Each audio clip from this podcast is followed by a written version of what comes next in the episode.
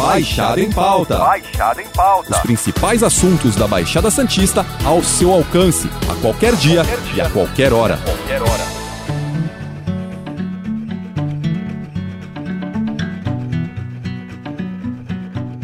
Um administrador resolveu largar a carreira de bancário e se dedicar a um projeto de desenvolvimento humano, principalmente de crianças, através da psicologia positiva. César Tussi, convidado do Baixado em Pauta desta semana, trabalha com jovens em situação de vulnerabilidade em Santos, no litoral de São Paulo, e em vez de focar nos problemas e pontos fracos deles, aposta nas virtudes.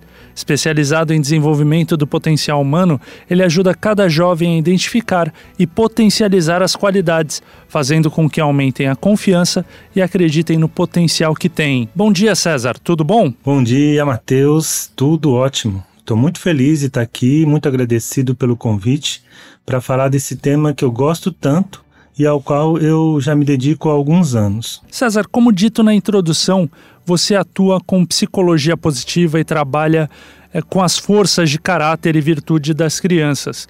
Pelo que eu entendi sobre o termo, seriam os pontos fortes identificados em cada um dos jovens e que você visa potencializar.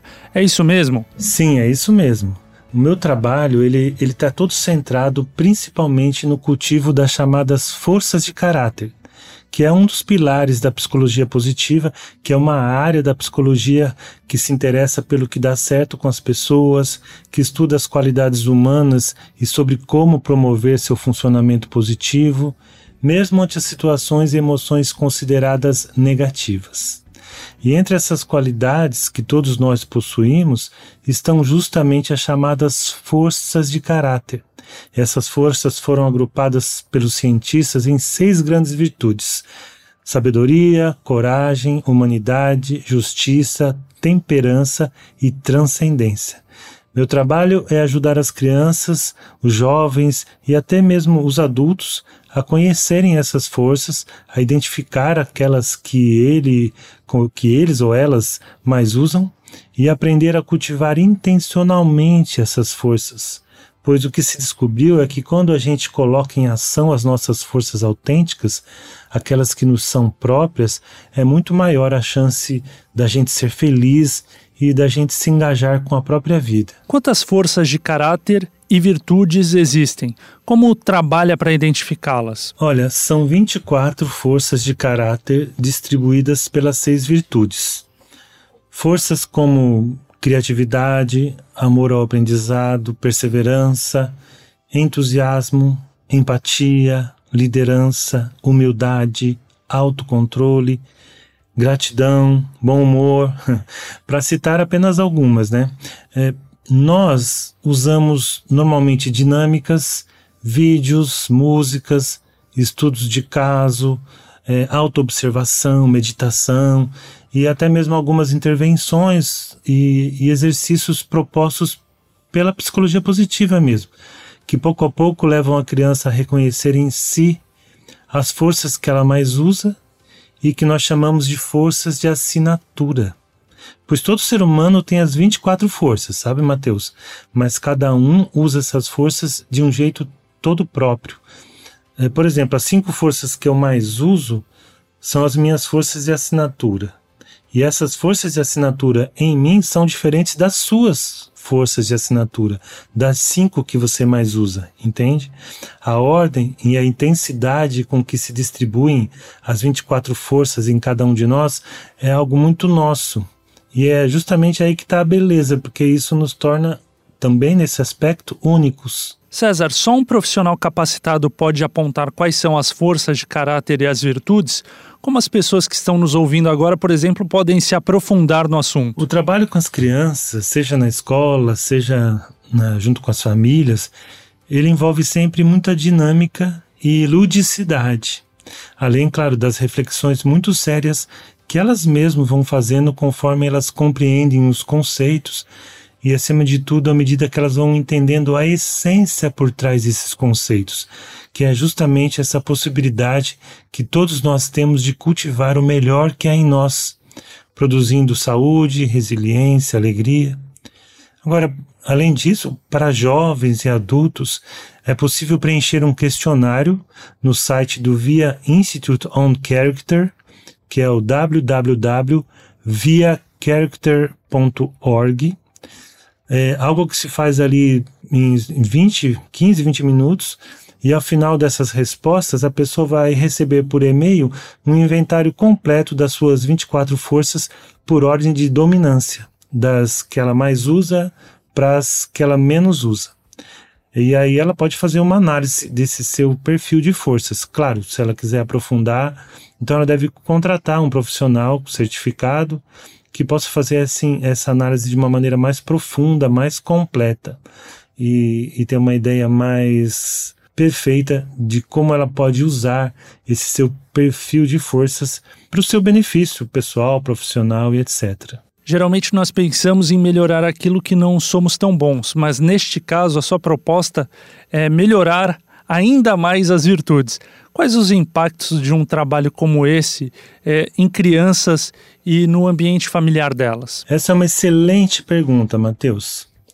É, esta é uma abordagem que vem crescendo no mundo todo. Mas a gente foi educado e o nosso cérebro foi desenhado por uma questão evolutiva para reconhecer e evitar tudo que é negativo, potencialmente perigoso, estranho, desconhecido, diferente. Imagina, uh, imagina você, uma sala toda enfeitada com as mais lindas flores do mundo e uma barata voadora na parede. Não adianta, a gente repara na barata. O coração dispara, é aquilo que nos chama atenção. É ali que a gente coloca o nosso foco. E isso a gente acaba fazendo em relação a gente mesmo e até mesmo em relação aos nossos filhos. A gente valoriza, a gente destaca o erro, o gap, a falha, o que não deu certo. E o que a experiência demonstra? Que a gente é, inverter esse olhar, usar a lente das forças, olhar inclusive para as nossas fraquezas, mas a partir dos nossos pontos fortes, nos traz um acréscimo de autoestima, de autoconfiança. É, nos grupos, melhora o ambiente, melhora a cooperação, inclusive na família. Afinal, a gente está cultivando dessa forma o melhor que há no ser humano. César, esse é um trabalho, pelo que você me disse, mais comum é, com adultos e não crianças trazer isso para quem é mais jovem, de que forma é, contribui para o futuro desses jovens? Olha, como a gente estava conversando aqui antes, realmente existe muita, muitas publicações, cursos, sites voltados para adultos, para o trabalho com adultos. Mas eu noto que aqui no Brasil são incipientes ou pelo menos poucas as iniciativas voltadas para as crianças, o trabalho de força de caráter junto a crianças, adolescentes, nas escolas, nas famílias. Eu tenho alguns amigos que trabalham assim aqui no Brasil e outros em Portugal. Mas a verdade é que a maioria dos livros e experiências vem sobretudo da Austrália, da Nova Zelândia, do Reino Unido e de outras outras partes nos Estados Unidos ou em outros países menos importantes. E o que essas experiências vêm demonstrando? É que ajudar nossas crianças a cultivarem suas forças autênticas desde cedo, em casa e na escola, impacta positivamente seu sentimento de autoeficácia, fortalece a sua resiliência, aumenta a satisfação com a própria vida e fomenta um mindset de crescimento, ou seja, a crença de que suas qualidades básicas podem ser intencionalmente desenvolvidas e que, com esforço, dedicação, perseverança e apoio das pessoas, elas podem sim superar limites e conquistar muitos dos seus sonhos. Você me contou que trabalha em uma ONG em Santos que atende crianças em situação de vulnerabilidade. Para esse público, o serviço se faz ainda mais necessário? Sim, eu sou um dos voluntários da ONG Tavima Oficina do Futuro, que funciona aqui na João Pessoa, no centro da cidade, e recebe crianças de 7 a 16 anos no período do contraturno escolar. Lá, além das atividades artísticas e, e, culturais que a gente já oferecia, a partir desse ano nós começamos a ensinar forças de caráter. E Mateus tem sido uma experiência maravilhosa. Eu fico encantado ao ver como elas apreendem facilmente os conceitos, sabe? Mesmo aquelas com uma certa defasagem em relação à escola. É, falar das qualidades humanas é algo que se torna muito intuitivo para elas. Elas são crianças que enfrentam sérias limitações, privações materiais, algumas vêm de famílias desestruturadas, com histórias muito duras. No entanto, elas se reconhecem e se sentem empoderadas quando descobrem que possuem essas forças, esse conjunto de recursos internos que elas podem acionar para lidar com os desafios da vida, como a gente diz. Elas aprendem a dar valor para elas mesmas. Outro dia, outra, uma criança me disse: Tio, eu sou muito forte, porque se o perdão é uma força de caráter, eu estava explicando sobre perdão, então eu sou muito forte porque eu tenho que perdoar muitas vezes os amigos que fazem bullying comigo. E por quê? Porque ela tinha o rosto queimado. E essa resposta dela me emocionou muito. E César, a psicologia positiva ela pode ser aplicada em todos os públicos de diferentes classes sociais? É isso mesmo? Sim, sim, sem dúvida, Matheus. Aliás, uma das escolas pioneiras nesse trabalho na Austrália foi a Geelong Grammar School, que é uma das melhores e mais caras escolas do mundo. Há experiências em escolas assim, como há iniciativas com escolas para meninas pobres na Índia, por exemplo. Não importa a classe social, pois, como eu costumo dizer, a gente, nesse trabalho, a gente está falando da essência humana, do melhor do humano em cada um de nós, entende? Então é algo que, que nos nivela, é uma espécie de humanidade compartilhada, sabe? Eu mesmo comecei esse projeto voltado para escolas públicas ou particulares, uma boa parte delas de classe média ou média alta até, e a vida acabou me levando a ver que o que a gente estava aprendendo juntos ali era algo útil e importante para crianças, jovens e adultos de todas as classes e de todas as camadas sociais, sem distinção. César, ao valorizar e se aprofundar em relação às virtudes, não se corre o risco de deixar de lado aquelas questões em que não vamos tão bem? É, como manter esse equilíbrio? É importante isso, não é? Matheus, eu agradeço demais essa pergunta. Tem muita gente que pensa que a psicologia positiva significa pensar positivo e só ver o lado bom da vida, negando ou deixando de lado as nossas fraquezas, e não é nada disso.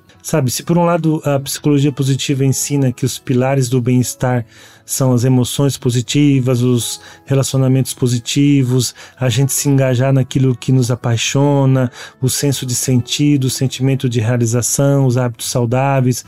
Ok, por outro, ela nos ensina também o valor das emoções tidas como negativas, a possibilidade da gente aprender e crescer mesmo nas situações difíceis ou dolorosas, a importância da gente cultivar a mentalidade de crescimento, cientes de que a gente pode sim enfrentar nosso lado sombra, nossas falhas, aquilo que não está bem resolvido em nós, a partir das nossas forças, dos nossos talentos, dos nossos pontos fortes, que todos temos.